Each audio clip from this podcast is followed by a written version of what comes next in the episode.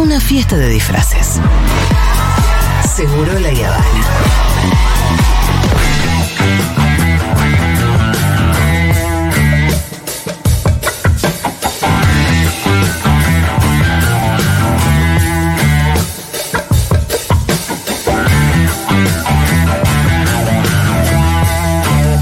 Aférrense a lo más verde que tengan en sus casas mientras escuchan la columna de Quique Viale que... Unas no sé si de cebolla. Uf, sí, algo verde vivo que tengan en su Ah, casa. bueno. No, tipo un vestido verde que tengo. Eh, eh, estamos en emergencia de todo tipo, ¿no? ¿Cómo andan? Muy bien, angustiados. no quiero Quique. ser el. Bien. Siempre el aguafiesta. sobre Todo está bien. el que No, trae yo a veces siento que el mundo se cae a pedazos y que, que faltan dos semanas para Mad Max. Es- bueno, hay mucho de eso, ¿no? Eh, tenemos que hacer ese. Siempre lo prometemos, y ya me da vergüenza prometer una vez más, pero tenemos que hacer el crossover ese Con entre ambiente y cine, sí, que eh, Fito me manda igual, ¿eh? Fito Yo me manda series, películas. Ahora está por salir una serie en Apple, Apple TV Plus. Pero la verdad que la mayoría de las series ahora tratan de eso. A- aún las que no lo tienen como elemento central. Total. Incluso esta de Last of Last of Us es sobre eso también. también es sobre el apocalipsis, pero un Sí, no, montón. y que dice que, que el, el hongo este que termina infectando a las personas se da porque el mundo se calienta Bueno. y, y el hongo se adapta a poder habitar en el cuerpo de las personas. Bueno, hay una, hay una, hay un libro increíble que se llama El Ministerio del Futuro, ahora no me acuerdo del autor, eh, que estamos deseando que lo lleven también a series o, o películas. Hay un montón. En Argentina, por ejemplo, hay una autora increíble que es Claudia Obaf, eh, una escritora eh, genial, que es de las eh, que, que esta nueva rama de la literatura que es la ficción climática. Que está dando vuelta en todo el mundo. No, pero ahora está por salir una serie, la que te mandé el otro día, de Apple Claro. TV, Sí. eh, con actorazos. El Misterio del Futuro es de Kim Stanley Robinson. Exacto. Bueno, eso sería una serie o una película increíble que, que habla también de esto, ¿no? De- incluso habla de que la gente ya no se puede meter ni al agua porque el agua está caliente. A ese Increíble. nivel. Extrapolaciones, así se va a llamar la serie Ah, de antología de Apple TV Plus sobre el cambio climático. Ocho historias interconectadas que rastrearán la batalla mundial por nuestra supervivencia durante el siglo XXI. Eh, tiene que ver con el escritor Scott Z. Burns.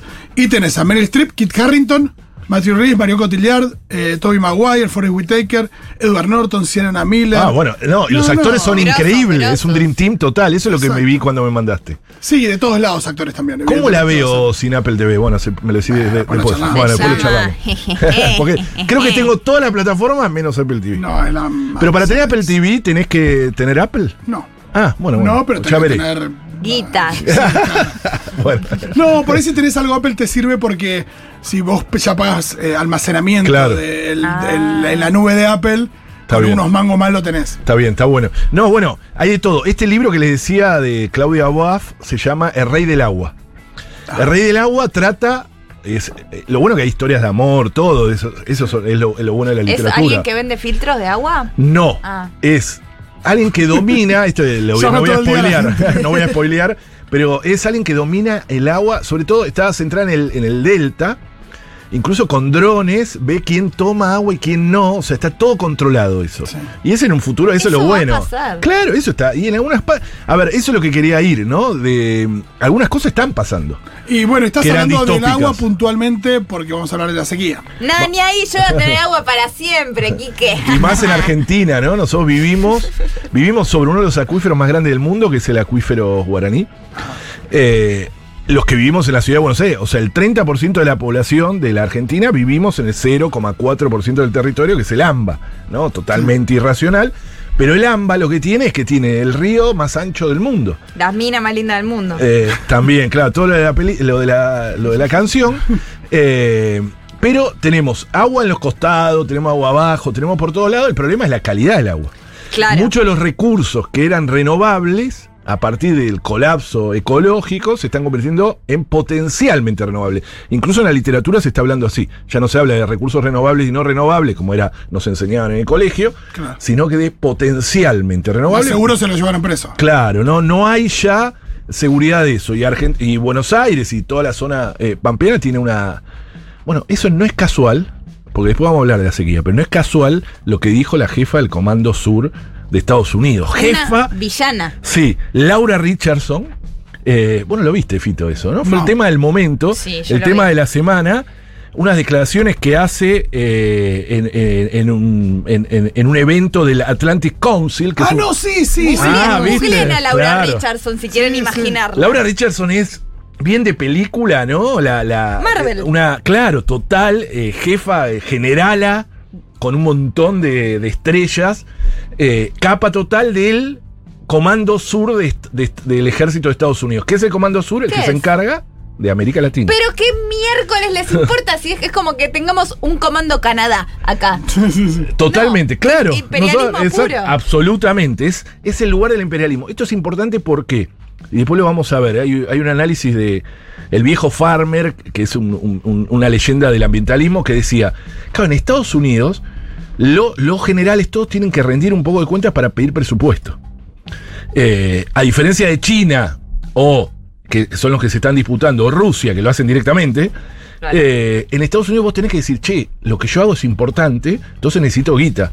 Entonces en este encuentro se confesó y lo dijo. Y hablaba, yo no lo traje en inglés porque la verdad que era confuso traerlo en inglés, Sí, sí, obvio. Sí. eh, pero siempre dice we have.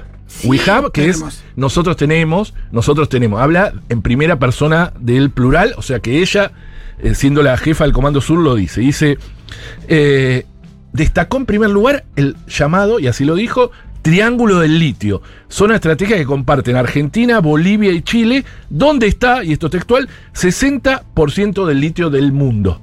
¿Qué es verdad? Ahí está el 60% del litio. El litio es el mineral, ya lo hablamos en la columna anterior, el mineral eh, eh, eh, estratégico para la transición energética, para convertir los autos a combustión, fundamentalmente los autos, los automóviles o la movilidad en, transporte, en autos eléctricos. Lo que debería hacer que esos autos eléctricos se alimenten de fuentes renovables y haría que podríamos reducir las emisiones. El problema, bueno, ya lo hablamos, ¿no? Primero que se está dando una transición energética corporativa. Es decir, estamos eh, siendo nuevamente América Latina la zona de sacrificio para eh, que cada estadounidense tenga su Tesla. Y eso es lo que vino a garantizar Laura Richardson cuando dijo eh, textualmente esto de que tenemos las reservas más grandes del mundo. Y además nos llamó el triángulo del litio, ¿no? ¿Viste? Eso es muy parecido a lo que hizo Singenta hace unos años cuando habló de la República Unida de la Soja, uniendo Argentina, Uruguay, Brasil, Paraguay y Bolivia. Es decir, que trasciende fronteras y soberanías. No, ese es el triángulo del litio, no es ni Argentina, ni Bolivia, ni Chile, ¿no? Más allá que se lo conoce, es verdad, popularmente así. También dijo que en América Latina están las concentraciones de las reservas de petróleo más grandes, incluidas la de crudo ligero y dulce descubierto frente a Guyana hace más de un año. En Guyana yo tengo compañeros ambientalistas que están desesperados porque encontraban petróleo y es casi una invasión eh, en las Guyanas. También dice, tienen los recursos de Venezuela, también con petróleo, cobre, oro. Y destacó, y este es un peligro, la importancia del Amazonas al descubrirlo como los pulmones del, del mundo. Sal de mis acuíferos. Raja sal. de acá. Laura Richardson, sal. Alguien que le ponga América Latina de calle 13, ya. Ya. Y dijo, por último, y así cerró, ¿eh? We have, mire, mi inglés está cada vez mejor, en vez de mi we have, dijo, lo voy a decir en castellano, tenemos el 31% del agua dulce del mundo en esta región. Así lo dijo. Un poco, como les dije, eh, esto tiene que ver con las internas que existen en Estados Unidos que tienen que pedir presupuesto y ella está diciendo, miren todo lo que tenemos, pongan guita acá eh, cuando se haga el presupuesto. Tenemos que empezar nuestro juego, dijo. ¿Por qué? Porque claro, China y Rusia están también dando vueltas. Sí, claro. Y Alemania, Alemania está desesperado por el litio en el norte argentino. La embajada de Alemania se convirtió en un centro de negocios. Esto yo lo, eh, lo- lo pude corroborar. Eh, incluso hace poco una manifestación bastante desafortunada también del, de la- del embajador eh, alemán diciendo eh, ya hemos llegado a un arreglo eh, con el- el- las provincias que tienen litio en Argentina para proveernos del litio. ¿no? Y en Como términos de- para los BM, en este caso no los Tesla, sino los BMW y los Mercedes-Benz eh, del norte, ¿no? Quique, en el.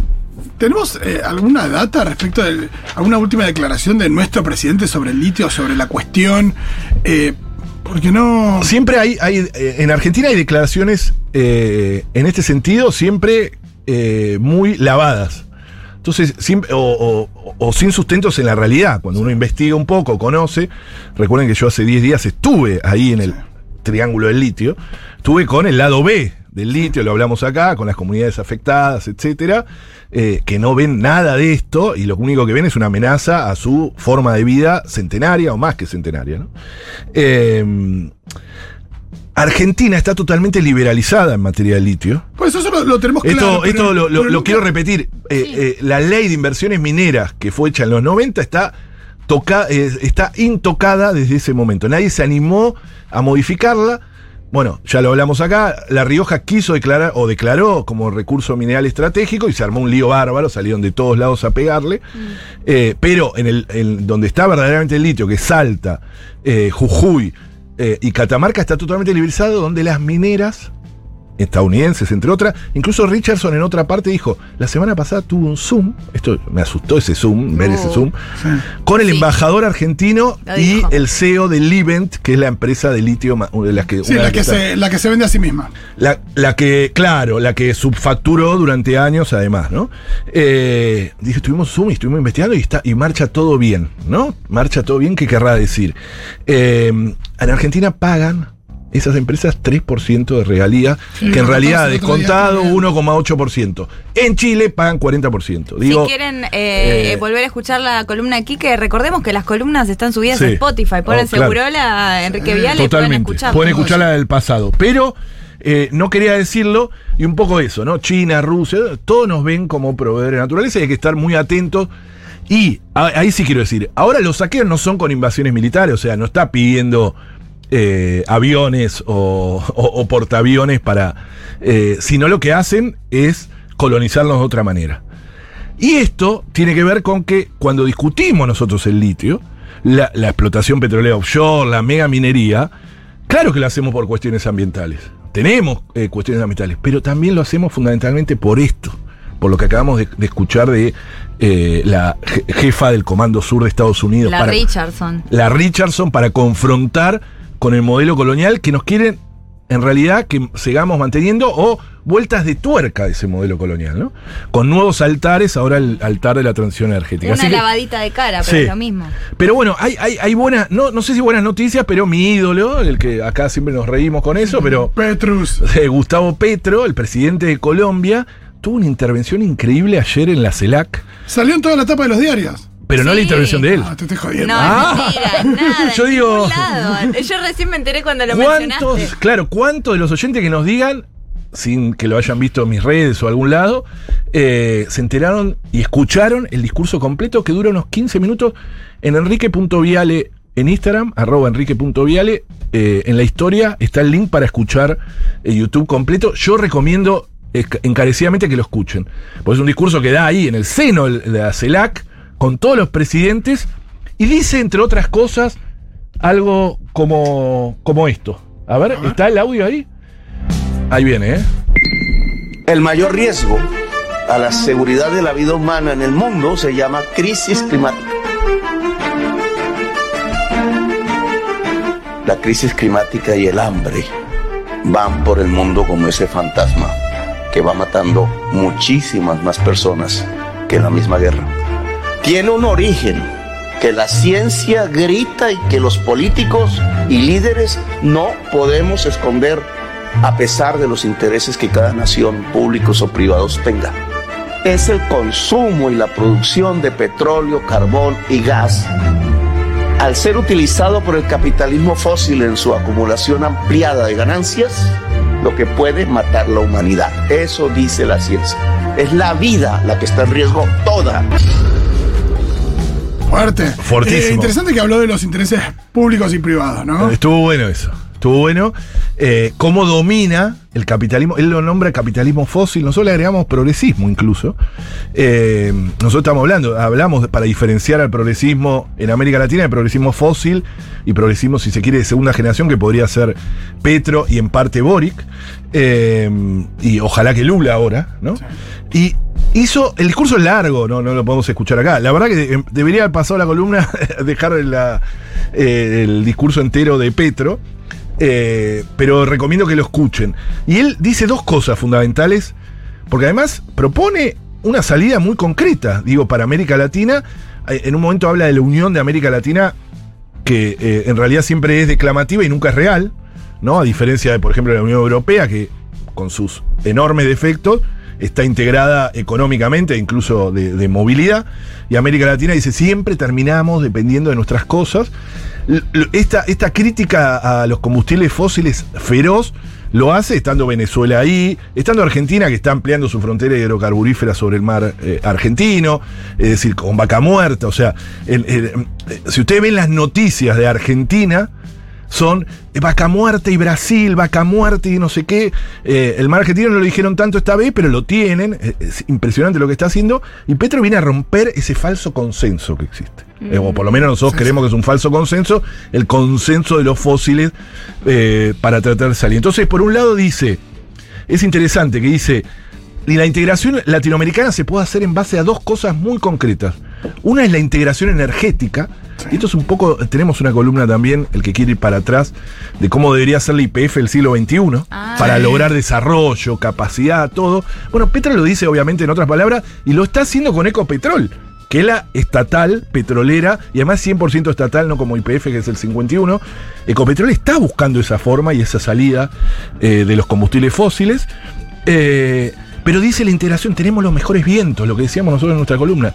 Tenemos los mejores vientos, el mejor sol, los mejores ríos para generar energías limpias. Esa integración eléctrica, fundamentalmente, porque la eléctrica es la que va a generar los eh, em, no gasoductos, ¿no? Eh, no oleoductos, sino eléctrica, es la que nos puede hacer cambiar, nos puede hacer integrar, generar desarrollo y llevar energía a los lugares más recónditos de Latinoamérica. Escúchenlo que él lo dice mucho mejor que yo.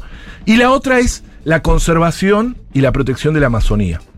Y ahí habla de la deuda, eh, deuda ecológica norte-sur y el, también que hemos hablado en otras columnas eh, específicas sobre canje de deuda por naturaleza. ¿no? Eh, es por acciones climáticas más que por naturaleza. Que es interesante, empezar a cobrar, que él lo está diciendo concretamente, ¿Cómo sería? que el sur global empiece a poner sobre la mesa, así en forma muy concreta, yo estoy moviendo papeles para que, para, para que visualmente se entienda, cuando te viene a cobrar la deuda financiera, esa que además es cuestionable, nosotros tenemos que ir con la deuda ecológica, la que durante siglos el norte global logró el desarrollo a partir de la sobreexplotación de la naturaleza del sur global, ¿no? Eh, eso generó una deuda ecológica, es decir, pasivos ambientales que tienen que ser reparados. Y además la deuda, la deuda ecológica incluye la deuda climática, que es la desigualdad, la desigual responsabilidad en el estado del cambio climático. ¿Quiénes fueron los responsables? Esto es fantástico. Esto es fantástico. Es todo lo contrario de lo que quiere hacer el norte global, que es, mira, tengo vacuna Pfizer y te pongo acá y dame un parte de glaciar porque yo sé que tenés. Tal es lo con- cual. literal lo contrario. Es lo contrario, es decir, bueno, ahora empiecen a pagar. ¿Y quién le debe a quién? Eso que parecía una locura, que lo venimos planteando hace años, un montón de gente en América Latina, empieza a tomar realidad a través de un presidente. Eso es lo interesante y lo que nos da bastante verosimilitud. Eso es lo que nos gusta de Petro, ¿no? Y que está que siendo digo- jugado y que no se está corriendo un ápice. ¿eh? Van pasando los meses. Tendría que estar Julia, que cuando venga Julia que decía, vamos a ver hasta cuándo. Ah, lo, mirá. vamos, lo vamos a ver. Esto es importante. No, está pero bueno. imagino ahí el pero no puede fraud- Sí, claro. El rebote que fue con Boric, porque Claro. al mismo tiempo hay algo, decís, Sí, no es de, fácil. de- de todos los que estaban sentados ahí, ¿quién recoge un poco el guante? Y Boric, y Lula, Lula en parte. Lula ¿no? en parte. Claro, y nadie más. Los Nadie mira- más, nosotros no, miraban para otro lado. Lo- lo- los demás miraban para otro lado, pero el discurso es sensacional. Y pasó algo la semana pasada. En Chile pasó algo muy importante que es el gobierno de, Bar- eh, de Boric cumplió una promesa de campaña que era decirle no a un proyecto minero enorme que tenían, que era el proyecto eh, llamado Dominga. Siempre le ponen esos nombres atractivos. Dominga era un proyecto en Coquimbo, Sí, parece un bar de Palermo. Sí, todo- sí, sí. Todos los nombres de eh, los emprendimientos mineros son hermosos, porque quieren generar empatía con la sociedad. Claro. Veladero, miren qué lindo, veladero. Ahí va y vamos. Navidad, proyecto Navidad. más Ay, lindo, es una más lindo que Navidad. En, la, en Chubut. Bueno, Sí, siempre sí, buscan así. Claro. La lumbrera. La lumbrera es sensacional. Bueno, este era el proyecto Dominga, un proyecto enorme, muy ligado a corrupción eh, relacionada con el gobierno de Piñera, pero además con gravísimas deficiencias técnicas y era un reclamo enorme de la sociedad civil eh, chilena. Y la semana pasada un consejo de ministros le dijo que no. O sea, ya prohibió ese proyecto minero, que también rompe ese consenso de que no hay forma de parar un proyecto minero, ¿no? Desde el gobierno, de los gobiernos. Siempre nos dijeron eso, ¿no? Bueno, ya está, esto no va a generar. No, si uno revisa, además fue una revisión técnica muy, no fue algo caprichoso, fue una revisión técnica muy minuciosa que dijo, esto es un escándalo, no solo por la corrupción, sino porque técnicamente eh, está muy, muy mal hecho. Así que ese contexto es interesante para poder discutir, poder discutir un poco lo que, lo que nos pasa también en Argentina, ¿no? Donde nos parece que todo está impuesto. Vaca Muerta está impuesto, el offshore está impuesto, no se puede discutir, el modelo sojero nadie lo puede discutir porque nos trae. Y ahí donde entramos rápidamente, porque no nos, comimos gran parte de la columna, un poco a lo que quería hablar también hoy, ¿no? Este de la sequía. Sí. Sí. ¿no? Esta sequía eh, absolutamente histórica.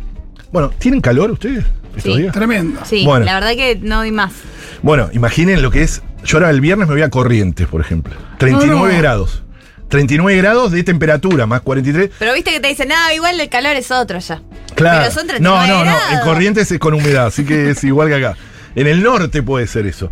Eh, bueno, si tienen calor, disfrútenlo, porque este es el verano más fresco del resto de nuestras vidas. Esto sépanlo. Siempre lo pienso. ¿Entendés? O sea, disfruten este porque el próximo siempre va a ser peor. Pero en relación a la sequía, la Bolsa de Comercio de Rosario, que no se jacta de ser ambientalista ni está relacionada, indica que se espera la peor cosecha de trigo de los últimos siete años y que la falta de agua es la peor de los últimos 15, dice.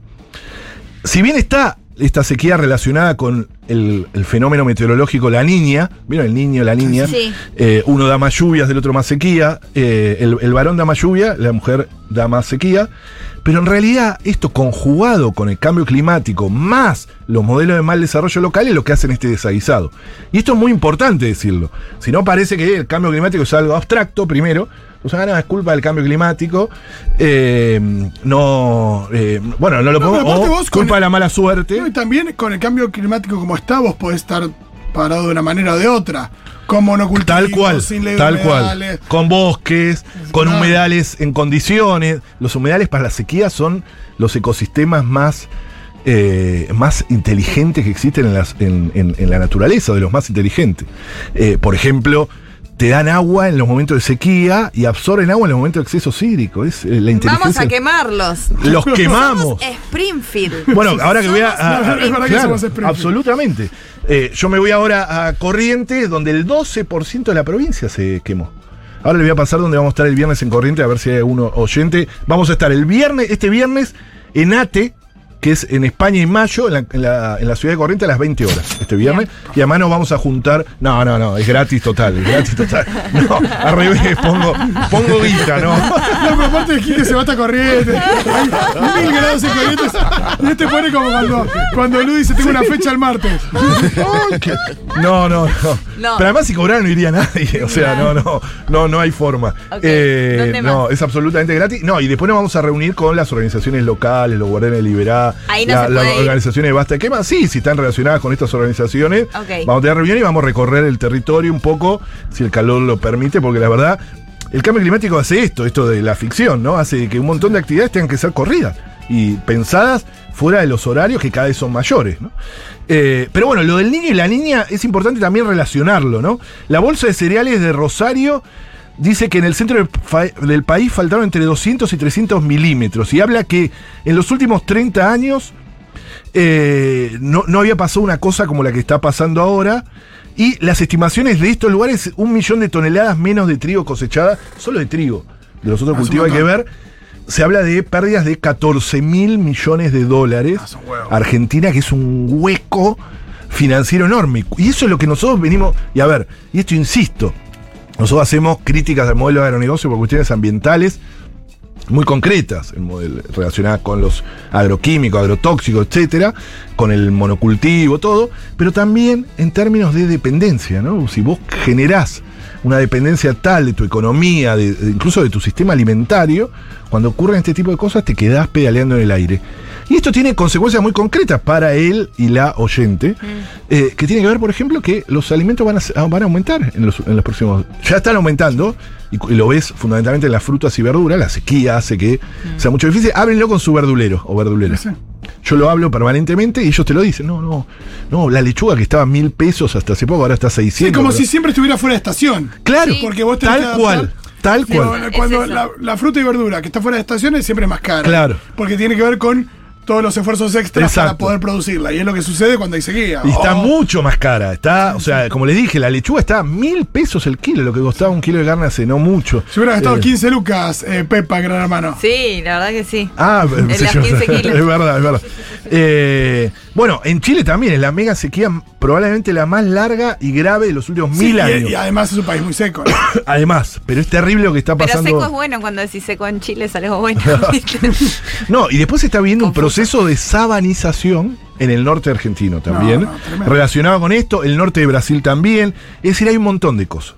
Entonces, cuando nosotros. Y lo que no se está hablando de la sequía, hay algo que no se está hablando. eh, no se habla en los medios de comunicación. De la sequía no se habla. Se habla de la sequía en términos de pérdidas económicas y cuánto se va a compensar a los responsables de lo que nos llevaron hasta acá. ¿eh? Sí, sí. Porque eh, lo que se habla es en las reuniones que hay para darle dinero a eh, los representantes del agronegocio que son grandes responsables eh, de lo que nos está pasando. ¿no? Sí, sí, son los principales lobistas de la ley de humedales. Por ejemplo, anti la ley de humedales, eh, anti, anti la ley de No, bosques. los que más deforestan. Lo que deforestaron 8 millones de hectáreas de bosque nativo los- desde que la soja transgénica se implantó en nuestro país. Sí, eh, Eh, los- el modelo monocultivo. El mono de cultivo, la, eh, desplazar, es una agricultura que no produce alimentos, sino que produce commodities, produce un forraje. Eso hay que cambiarlo, por eso no es casual que sea una agricultura sin agricultores y que Argentina sea de, las, de los países del mundo, de América Latina el primero, y del mundo también más urbanizado. O sea, que gente que vive en ciudades, el 92% de los argentinos vivimos en ciudades y como les dije, el 30% en el 0,4% de nuestro territorio que es el AMBA, pero después tenés todas las grandes ciudades de, Argentina, donde van los desplazados de este modelo, ¿no? Los desplazados son los que forman los cordones, que después tenemos que pensar cómo financiamos los planes sociales, que está muy bien, eh, pero es un círculo perverso, ¿no? Círculo perverso que dice, pero al final los Sí, que eh, claramente, digo, que una persona se tenga que trasladar desde el lugar donde nació y vive a otro lugar para tener una vida mejor, eh, siempre sería el ideal que la pueda tener, que pueda tener esa vida eh, en, en su- en el lugar donde pertenece, que es su lugar de pertenencia, que no se tenga Claro, que trasladar. porque absolutamente. Muchas veces en ese traslado se rompen familias, hay, eh, Y terminan viviendo de la forma que se viven los cordones. O sea, no es casual también que de la soja transgénica, en la ciudad de Buenos Aires, la ciudad más rica de, las más ricas de América Latina, con un presupuesto superior a Madrid, por ejemplo, per cápita, haya aumentado un 50% la gente que vive en las villas de la ciudad, o en los barrios, eh, eh, eh, en los barrios más populares. Para terminar, lo importante es eso, es si se habla de la sequía, se habla en esos términos, pero nunca se habla en relación a los eh, cómo la sequía tiene impactos mucho más grandes a partir de la destrucción del desmonte de bosque nativo y la destrucción de humedales. Porque esto es lo clave. Vos podés, el cambio climático vino para quedarse.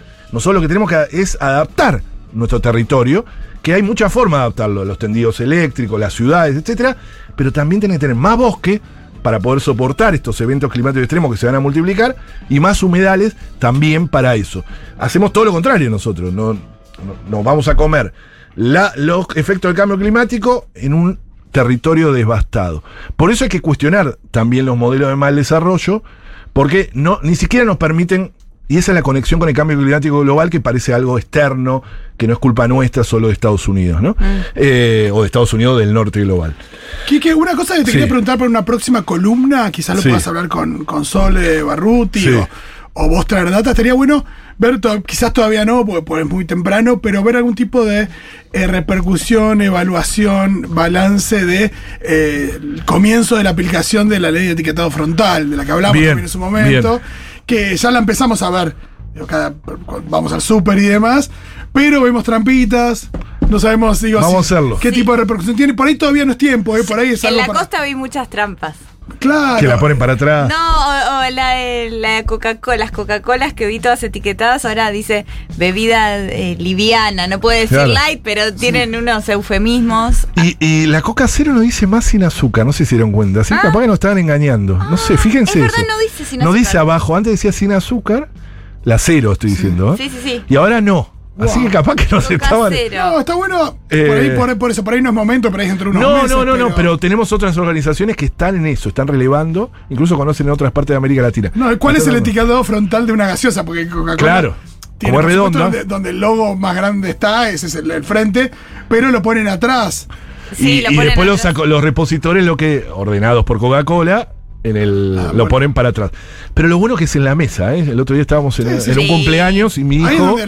Y mi hijo en un cumpleaños me marcó y cuando decía la que decía no no recomendable para niños. Claro, porque Dice. la light, que es la que tomo yo, Claro, dice no recomendable. Tiene cafeína y tiene, y dice no recomendable, dice expresamente, no eso, recome- eh, colorante, Claro. edulcorante y cafeína. Y la gente en Twitter eh, sorprendida por las galletitas media tarde porque Terrible. dicen galletitas de agua. ¿Pero qué te pensás que tiene? Bueno, Y tenía todos eh, los sellos, todos. Todos. No, todos. Hasta tabaco mata. Sí, es muy Sí. interesante en qué, en qué artículo llama más la atención, porque es verdad que no es lo mismo Claro. un pote de Nutella que eh, una Claro. galletita. No sé, esas galletitas tipo Frutigram, no sé, la- digo, independientemente de la marca, esas que, que o parecen, o son orgánicas o parecen Saludables. No, pero podemos, y ha- no podemos hacer un juego con eso. Yo voy al súper, sí. traigo y que adivinen los oyentes cuántos sellos tiene y, y jugamos con eso, con lo que creíamos que era súper saludable.